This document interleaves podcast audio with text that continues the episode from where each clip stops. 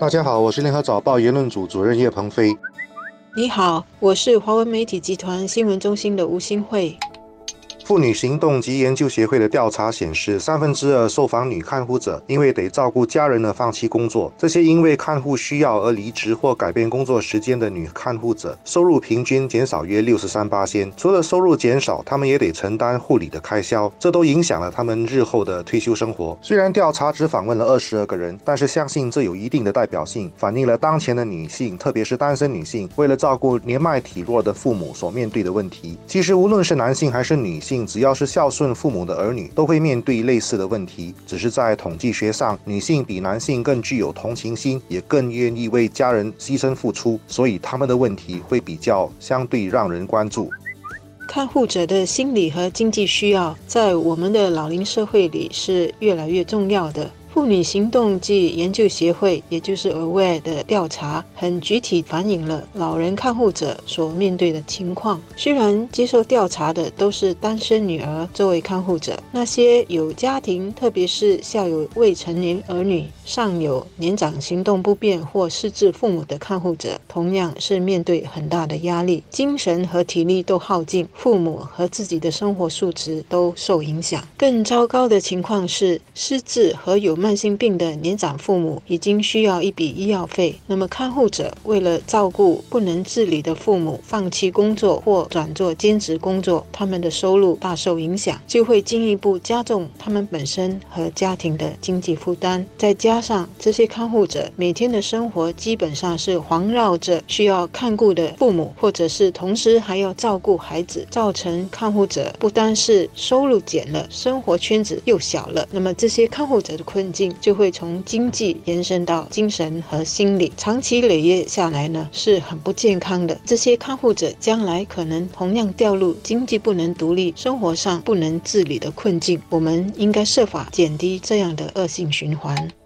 对于年轻人来说，他们必须重视这个教训，不要为了过度重视个人自由，无论是追求职业或者是个人的理想，而推迟或放弃结婚，或者结婚了不生育或少生育。因为人真的是群居的动物，无论是为了老来有家庭的温暖这种实际的考虑，或者是有完美的人伦关系，上有父母，下有孩子，能够从这些人伦关系获得精神和情绪上的富足。传统的智慧都证明，所谓的个人自由，如果老来变成孤家寡人，代价是非常。惨重的。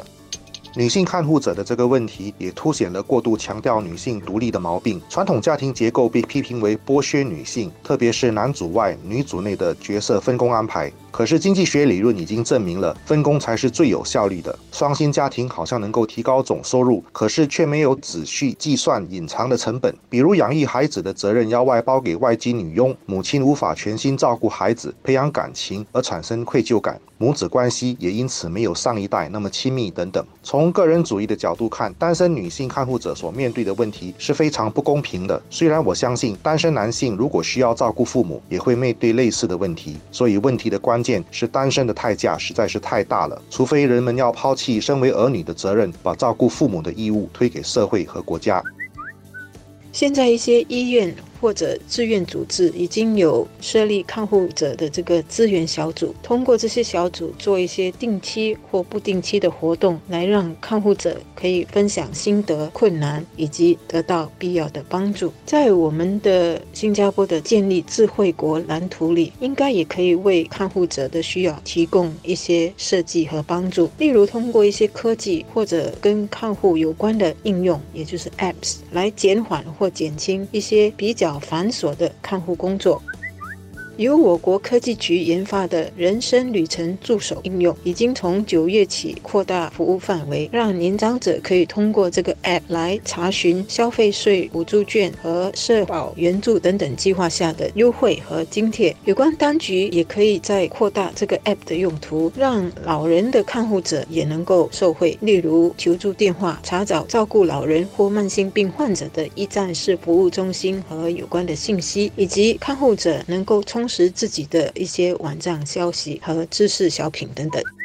另外呢，也可以探讨如何帮助减轻看护者的经济压力。如果他们只能够兼职工作，或者呢是完全不能工作，有没有一些工作是可以让他们在家里利用一些空档来赚取外快的？妇女行动暨研究协会提出的一些建议，例如让上班族能够更灵活安排工作，方便照顾家里的失智或慢性病父母，以及放宽终身保护 （Cashew Life） 的使用条件，让无法自自理一项或两项日常活动的受保人也能够每月获得一笔现金的补助。这些都是很实际也很值得探讨的措施。当然，扩大我们的社区资源，提供更多相关信息和帮助，也是我们的社会可以为看护者做的。